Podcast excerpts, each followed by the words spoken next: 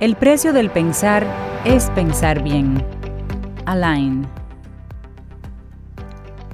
Y seguimos Camino al Sol a través de estación 97.7 FM en una edición especial de nuestro programa. Sí, estamos haciendo Camino al Sol desde casa, como esperamos que tú también estés en casa. Escuchándonos desde casa. Recuerda que las vías caminoalsol.do también nos escuchas desde estación. Estamos saliendo al aire por estación 97.7 FM y conecta con nosotros a través de nuestro WhatsApp 849-785-1110. Aislados todos, pero conectados. Así es. Mira, Rey, el COVID, COVID-19 está alterando por completo nuestro estilo de vida en estos días. Y en un escenario de incertidumbre, experimentar eh, eh, un poquito de ansiedad puede ser normal.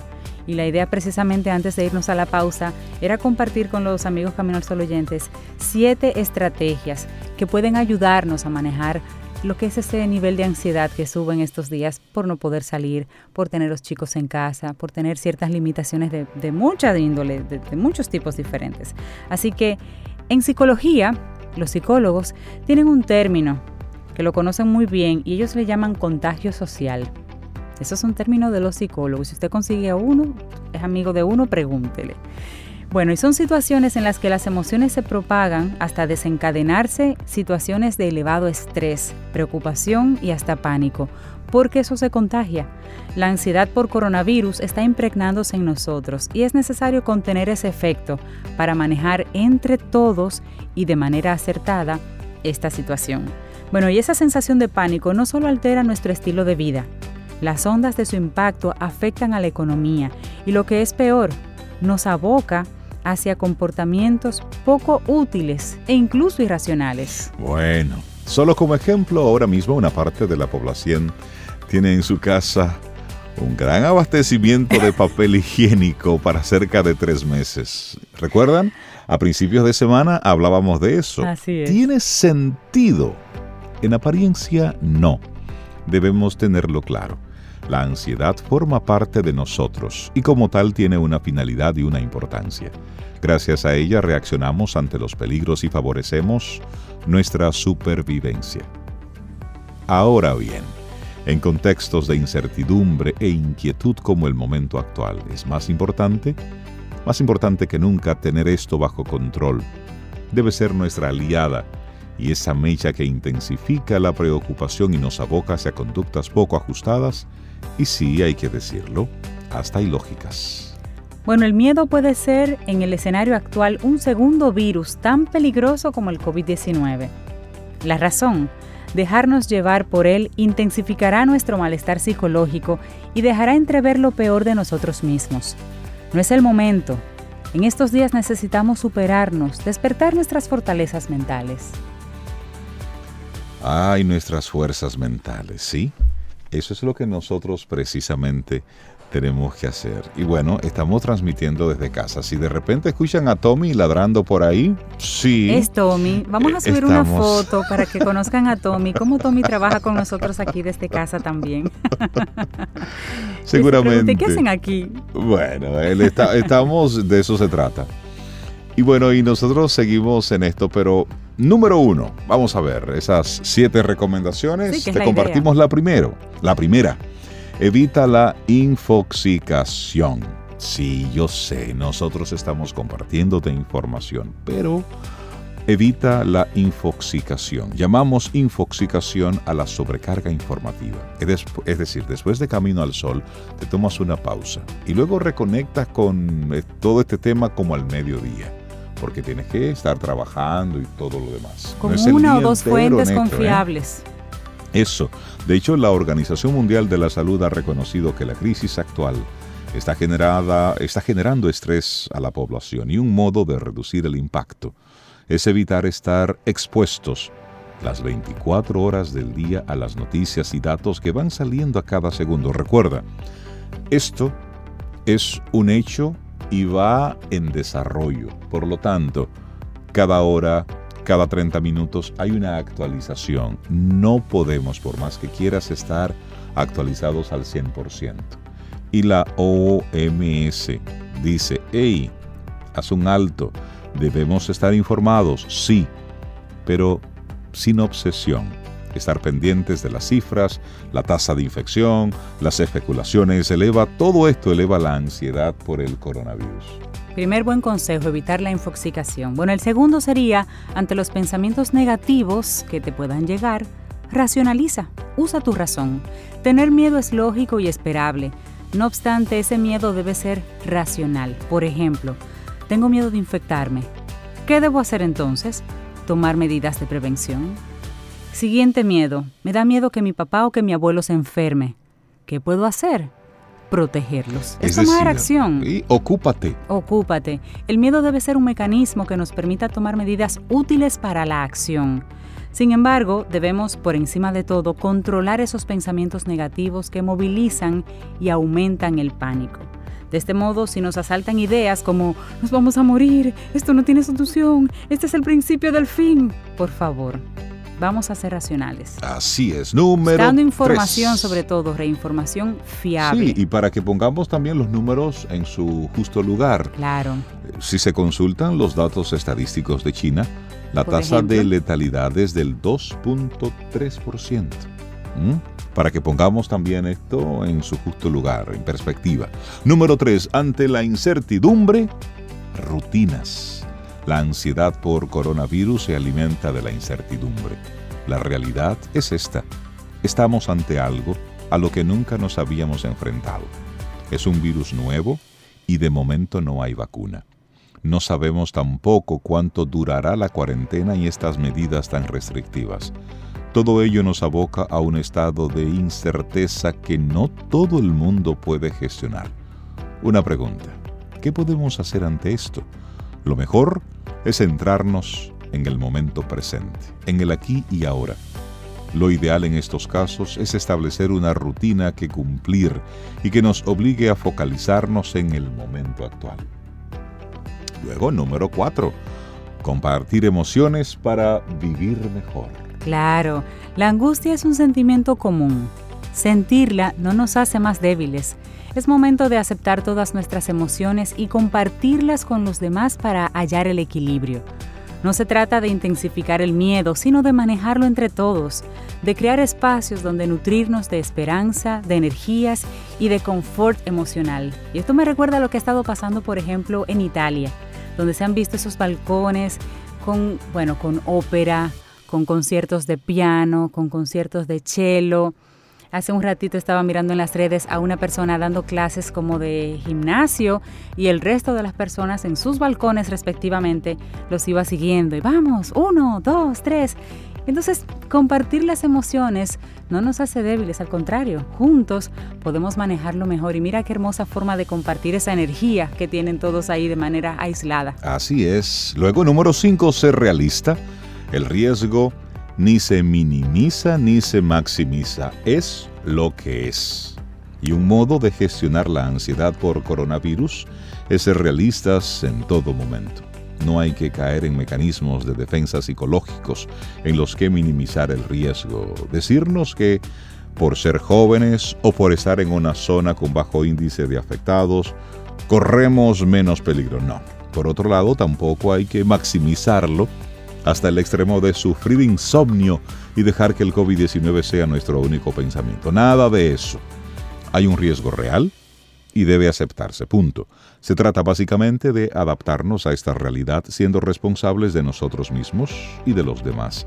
Si me dejo llevar por el pánico, no ayudo. Si lo infravaloro, me pongo en riesgo y pongo en riesgo a los demás. Por tanto, actuemos con equilibrio, con sentido común. Claro que sí.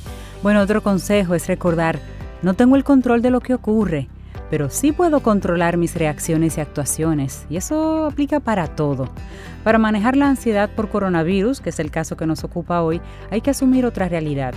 No tengo control sobre nada de lo que haga el COVID-19. No obstante, sí puedo controlar mis reacciones y comportamientos. Es momento de preguntarme cómo quiero recordarme el día de mañana cuando pase esta crisis. Así es. Como el que volvió loco a la familia, que no resolvió nada. ¿Cómo estaremos recordando esto? ¿Cómo estaremos recordando esto en diciembre? Quiero verme como alguien que mantuvo la calma, que fue fuente de paz, de sabiduría, de, de momentos mucha lucidez, digamos, en las decisiones, alguien que fue responsable, que cuidó de sí mismo, que fue capaz de atender a los demás, apoyarlos de alguna manera, así sea virtual, que es la recomendación. Pero no tengo el control de lo que ocurre, pero sí cómo yo reacciono a eso que ocurre. Así es. Y número 7. Objetivos cotidianos y conexión. Nadie podía prever la situación actual. Pero la estamos viendo y sin lugar a dudas, la afrontaremos. No obstante, hasta que llegue ese día y logremos reducir la curva de infección como lo ha conseguido China, pueden pasar semanas. Eso no lo sabemos. Hasta ese día, hay dos elementos que nos van a ayudar a reducir el peso de la ansiedad por coronavirus. Marcarnos objetivos y mantener el contacto con las personas que queremos. Los objetivos deben ser a corto y largo plazo. Cada día cuando nos levantemos es recomendable marcarnos una meta. Leer un libro, hacer algo nuevo con la pareja o con los hijos, hacer limpieza en casa, escribir, pintar, etc. Usted póngale a eso nombre. Escuchar Camino al Sol, bueno.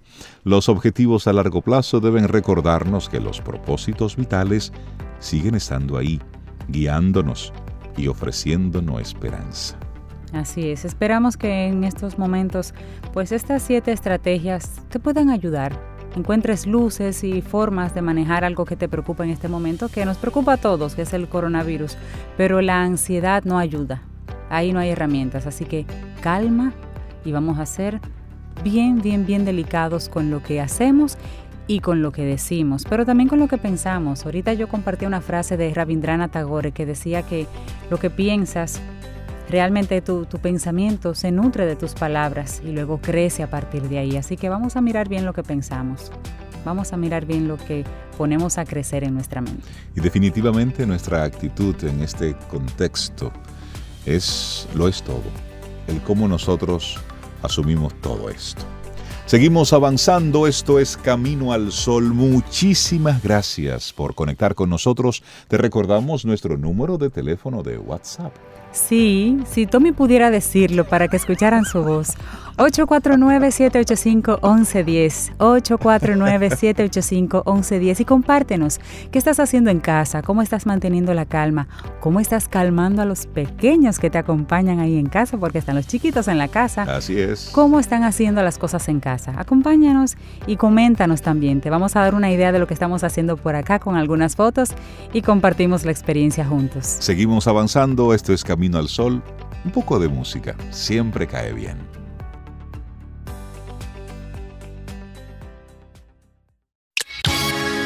Estás escuchando Camino al Sol.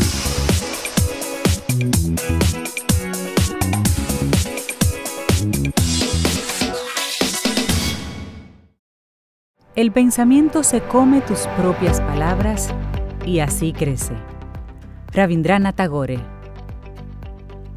Continuamos, esto es Camino al Sol a través de estación 97.7 FM. También conectas con nuestra web caminoalsol.do. ¿Y qué es una declaratoria de emergencia nacional y en cuáles circunstancias se emite? Es bueno que podamos hablar un poquitito sobre esto a propósito de el pasado martes vivimos realmente lo que República Dominicana nunca había experimentado realmente ese llamado, esa declaratoria de emergencia nacional bajo un caso que tampoco creo que no habíamos vivido. Así es. Pero, ¿de qué se trata esto? Bueno, la emergencia nacional concede poderes especiales y temporales al presidente de la República para manejar una crisis que amenaza al país y que exige una respuesta inmediata. Que es básicamente la, la, situación en este momento. Así es, esta medida se establece en el artículo 265 de la Constitución de la República, la cual explica que el estado de emergencia podrá declararse cuando ocurran hechos distintos a los previstos en los artículos 263 y 264 de la Constitución que perturben o amenacen perturbar en forma grave e inminente el orden económico, social, medioambiental del país o que constituyan calamidad pública. Bueno, y es por esa razón que el presidente Danilo Medina va a apelar al Congreso para que apruebe esta medida. Bueno, de hecho eso fue lo que precisamente sucedió en el día de ayer. Así es. Cuando ya todos, de forma unánime, aprobaron todo eso y quedó listo. Bueno, el presidente dominicano anunció que suspendía la docencia en los centros escolares universitarios, por ejemplo, hasta el 13 de abril, que cerraba todas las fronteras por 15 días, comenzando el jueves a las 6 de la mañana, o sea, en el día de hoy, y que se suspenden por igual periodo los eventos y concentraciones de todo tipo. Otra medida adoptada por el gobierno fue la suspensión de la operación de los mercados de pulga en todo el territorio nacional y también de los mercados binacionales en el área fronteriza. Todas estas medidas, precisamente como habíamos mencionado, por ese poder especial del que se inviste el presidente ante una situación de emergencia de cerrar, clausurar, modificar, emitir cambios que no son normales para la, la digamos, el desempeño regular de un país, de nuestro país en este caso. Bueno, el gobierno dominicano dispuso además la suspensión de los actos proselitistas electorales que tengan que ver con la realización de marchas, mítines y caravanas, tal como se informó previamente a los candidatos presidenciales. Así decía el presidente Medina. También las inauguraciones del gobierno, también fueron canceladas y cualquier otro acto previsto por las autoridades públicas. Pero ¿qué es lo que dice la Constitución? ¿Qué es lo que dice el artículo 262?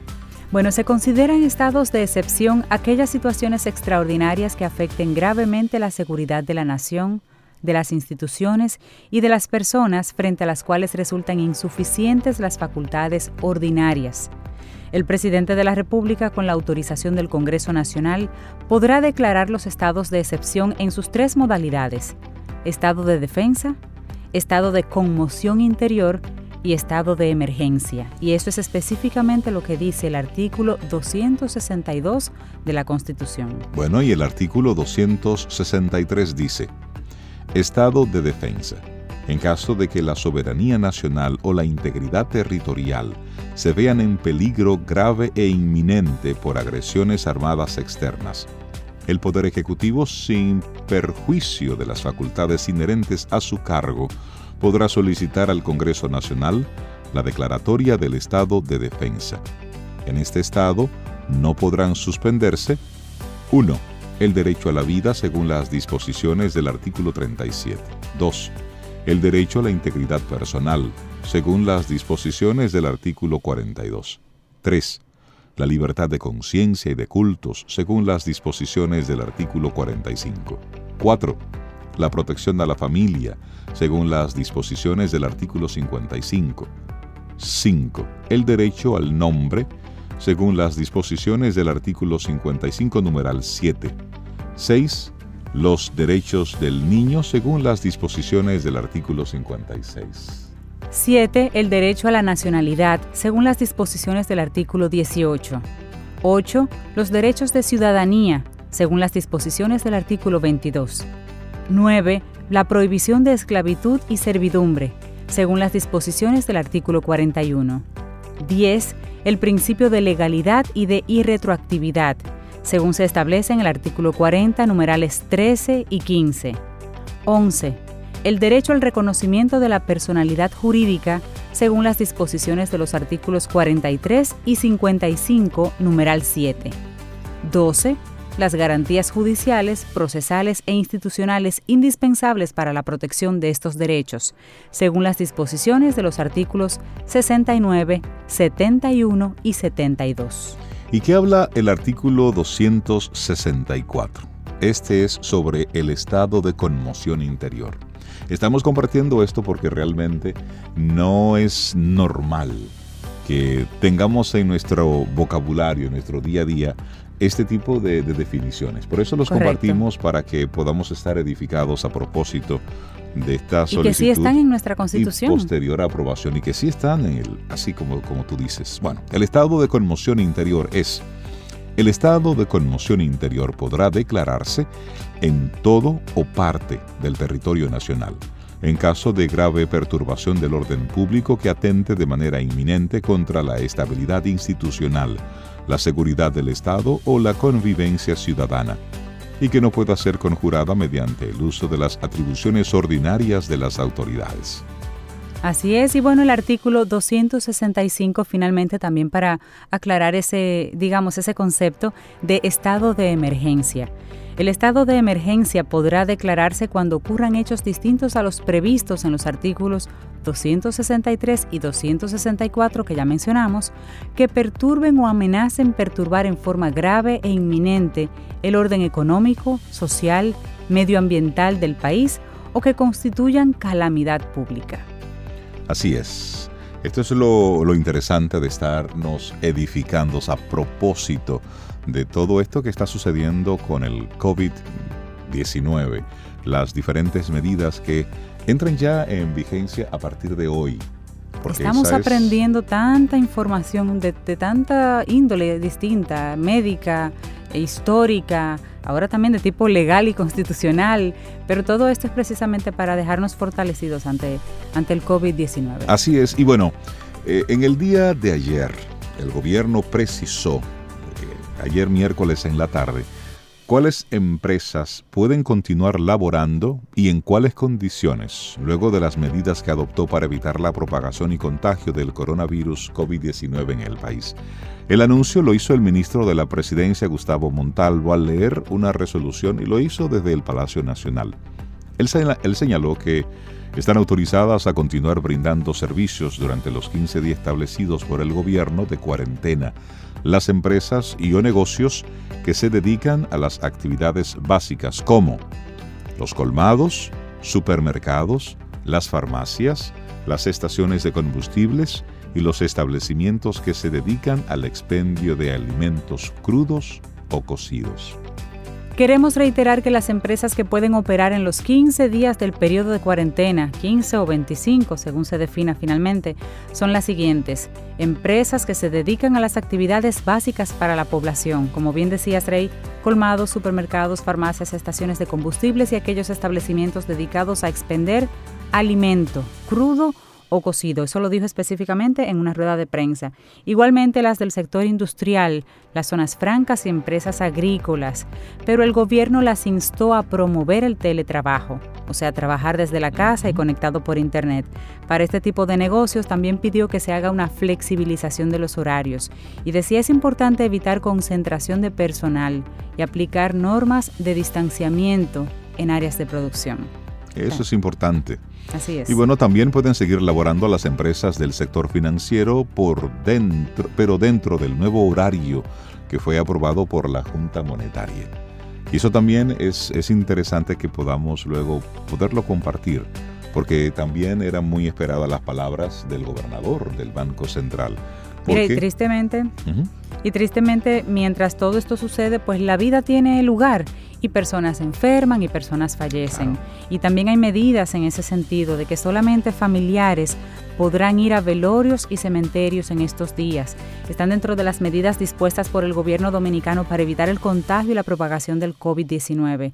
Están las limitaciones precisamente a los servicios funerarios que se vayan a realizar en el territorio nacional. A partir de ahora, los servicios fúnebres deberán observar las normas establecidas por el Ministerio de Salud Pública, y esto lo dijo Gustavo Montalvo, ministro de la Presidencia, donde dio a conocer una resolución que puntualiza el alcance de algunas disposiciones. Pero, por ejemplo, indicó que se deberá evitar las concentraciones de personas en los velorios, limitando la participación en los mismos solo a los familiares más cercanos. Hasta el momento. Y estos, y estos, los números, los datos a propósito del COVID-19 se van actualizando constantemente. Sí, hora con hora. Eh, bueno, las autoridades internacionales están hablando de casos globales que superan ya la barrera de los 200.000. Los fallecidos superan los 8.000. Y esto lo informaba en una rueda de prensa la Organización Mundial de la Salud. Y el 80% de los casos de esta pandemia están concentrados en Europa y en el Pacífico Occidental. Pero es para nosotros ocuparnos. Esto no es un relajo, no es para provocar ningún tipo de pánico, pero sí para que nosotros todo esto lo veamos y lo asumamos con la responsabilidad. Por eso, desde Camino al Sol te decimos, quédate en casa. Nosotros nos quedamos en casa y estamos transmitiendo precisamente desde casa. Desde casa, camino al sol. Bueno, y no te preocupes, luego de la pausa La idea es siempre darte también un poquito de herramientas para el día. Y luego de la pausa vamos a compartir contigo siete estrategias que pueden ayudarnos en ese tema de la ansiedad por el coronavirus. 849-785-1110. Ese es nuestro número de WhatsApp. Escríbenos. Camino al Sol. Dos extremos. Excluir la razón y no admitir más que la razón. Blaise Pascal. Seguimos avanzando. Esto es Camino al Sol. Gracias por estar ahí. Estamos juntos. Cinta Ortiz, Reinaldo Infante, Sobeida Ramírez, Laura, que es nuestra productora, siempre conectados contigo, buscando esas informaciones, esos contenidos, para que inicies tu mañana de forma diferente. Por cierto, ¿cómo va ese café? Recuerda, para el coronavirus, la sugerencia es bebidas calientes. Bebidas calientes. Té, café, chocolate, sopita, chocolate. Bebidas calientes. Se me antoja un café. ¿Se te antoja un café? Mira, vivir aislado de tus familiares y amigos es definitivamente algo muy duro para la población mundial. Mucha gente ha quedado de turista varado en otros países, ha quedado aislado. Bueno, pero en sentido general, gente que se ve aislarse, obligada a aislarse, aunque esté en su propio país, y aislarse de los familiares también por temas del coronavirus. Durante estos días de reclusión obligatoria, una plataforma muy popular, Netflix, ¿te suena? Así bueno, esta es la plataforma de streaming más usada ahora mismo para botar un poquito el estrés y el tiempo. Ha hecho un cambio interesante para que los digamos que los consumidores de esta plataforma puedan tener opciones para conectar con amistades. Y se llama Netflix Party, NP, Netflix Party. ¿Cómo así? Te cuento. Bueno, esta es una página me interesante. Por lo que vas viendo, ¿verdad que sí? Imagínate que tú puedas ver las películas a distancia con tus seres queridos.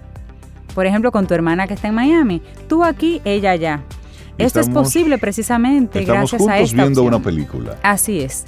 Y tú le dices, mira, manita, eh, vamos a poner ahora mismo tal película.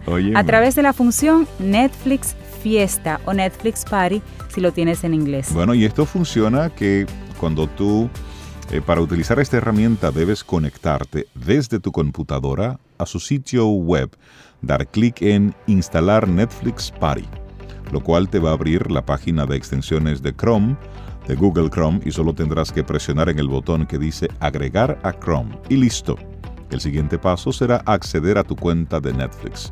El logo de la extensión se pondrá de color rojo. Debes presionarlo. Luego, seleccionas Start the Party o en español, que comience la fiesta. La extensión generará una dirección URL que tendrás que compartir con tus amigos para que funcione. Esta opción no reemplaza la satisfacción de compartir con tus seres queridos, pero es definitivamente una herramienta útil en estos días de aislamiento. Muchas personas han estado compartiendo a través de las redes sociales una imagen donde dice mi casa está cerrada, está clausurada para evitar visitas. Cerrada visitas, claro. Porque, ojo, todavía hay algunas personas que piensan que es que estamos de vacaciones. Que fue que Semana Santa se adelantó. No, no, no, no, no, no, no. Esto no es de vacaciones. El que no vayas al trabajo no es para que estés en la calle de paseo, es para que te quedes en casa. Eso es un acto de responsabilidad. Entonces, aplicaciones como estas lo que hacen es que tus hermanos, en vez de ir a casa, que a ellos se queden en su casa, pero tú puedes ver una película con ellos. Tus amigos, en vez de visitarse, pues podemos compartir una película juntos.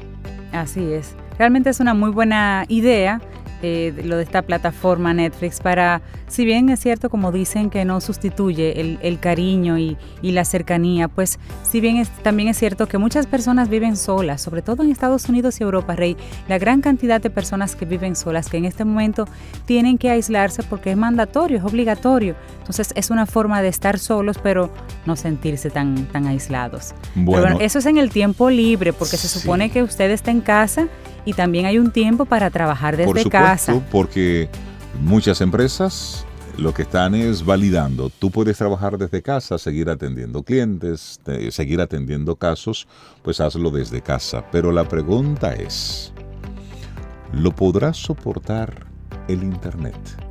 Es una pregunta que se Esa es una pregunta. Y mira, hay un caso que te cuento. Derek Pando, él rara vez tuvo problemas con el servicio de Internet en su casa y trabajaba desde casa muchos días a la semana, excepto la semana pasada cuando empezó a trabajar desde su casa día completo a causa del coronavirus.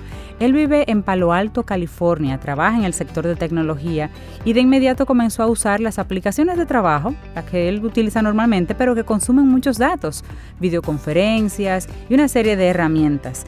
Después de cinco días de esta actividad y de ser relativamente solos, de los pocos países que comenzaron a trabajar desde casa, pues su internet comenzó a fallar según el mundo ha comenzado a trabajar desde casa. Entonces, el internet compartido, ¿verdad?, entre todo lo que es este, este nuestro planeta, ha comenzado a fallar por zonas, unas más que otras. Nunca había estado tan mal, dice esta persona que trabaja en el sector tecnológico, que está acostumbrado al teletrabajo y puede medir el cambio. Así es, y dice que cuando esta semana millones de personas en todo Estados Unidos muden sus actividades del trabajo y la escuela a su casa para limitar la propagación del coronavirus, van a poner a prueba las redes de Internet con uno de los cambios masivos de conducta más grandes que haya experimentado, no solo Estados Unidos, el mundo entero. ¿Qué va a suceder aquí? ¿Qué está sucediendo en nuestro país? Esto evidentemente va a llevar al límite la infraestructura subyacente del Internet, porque hay una conducta de usuario a la cual las empresas van respondiendo a esas demandas, pero ahora habrá un, un giro. Lo más probable es que la carga se sienta más en dos áreas. Por un lado, las redes caseras, que ha instalado la gente en sus residencias y los servicios de Internet que ofrecen las diferentes empresas de telecomunicaciones. Y si tomamos en cuenta que ahora también la escuela se traslada a los hogares y los chicos tienen que conectarse a plataformas, subir materiales, descargar contenidos, y realmente va a poner a prueba todo lo que es este sistema y todo lo que es, Internet. Y bueno, dice simplemente no sabemos cómo le irá a la infraestructura. Específicamente esto lo dice eh, Tom Wheeler, él es ex, presidente de la Comisión Federal de Comunicaciones, eso es en Estados Unidos, pero realmente nos, nos toca a todos, localmente también. Un ancho de banda que basta para unas dos computadoras caseras marido y mujer, o la pareja por un lado y un hijo que, que, utiliza un segundo aparato, podría no ser suficiente cuando se agregan estudiantes que van a clase todo el día y ahora operan desde casa, varios. Son los retos. El uso de aplicaciones y juegos que acaparan el ancho de banda ya se disparó en lugares donde ha tomado el control el coronavirus, por ejemplo en Italia. Los jóvenes confinados que juegan en la computadora elevaron en buena parte el tráfico de Internet de una red local de telefonía fija, un aumento de más del 90% en comparación con el tráfico del mes pasado, de febrero. Esto lo señalaba una de las voceras de la empresa. Además, la semana pasada, en algunas zonas de Europa el tráfico de Webex, que es un servicio de videoconferencias que maneja Cisco, se incrementó de forma drástica entre un 70, un 80%, mencionaba Cisco. Hay otro caso, por ejemplo, en Seattle. Seattle, sí. Uno de los centros del brote del virus en Estados Unidos, el tráfico de Internet comenzó a alcanzar puntos máximos el 30 de enero, nueve días después del primer caso positivo del virus en el área, pues la gente vio noticias y comenzó a usar aplicaciones masivamente para chatear y hablar sobre el tema. Y esto de acuerdo con la empresa de seguridad Cloudflare que funciona en la zona. La semana pasada el tráfico de Internet en Seattle aumentó un 30% en comparación con una semana normal de enero, por ejemplo, en la ciudad. Un 30% es mucho, si es, si, es, si es de golpe, si es rápidamente. Así es, son de los retos que nos va poniendo este nuevo orden. Las cosas van cambiando, el mundo está cambiando y creo que esto será un antes y un después en nuestras conductas como consumidores, pero también el ser, el ser humano, cómo ha ido cambiando a propósito de esto. Creo que hay mucho tema para nosotros reflexionar. Así es, Rey.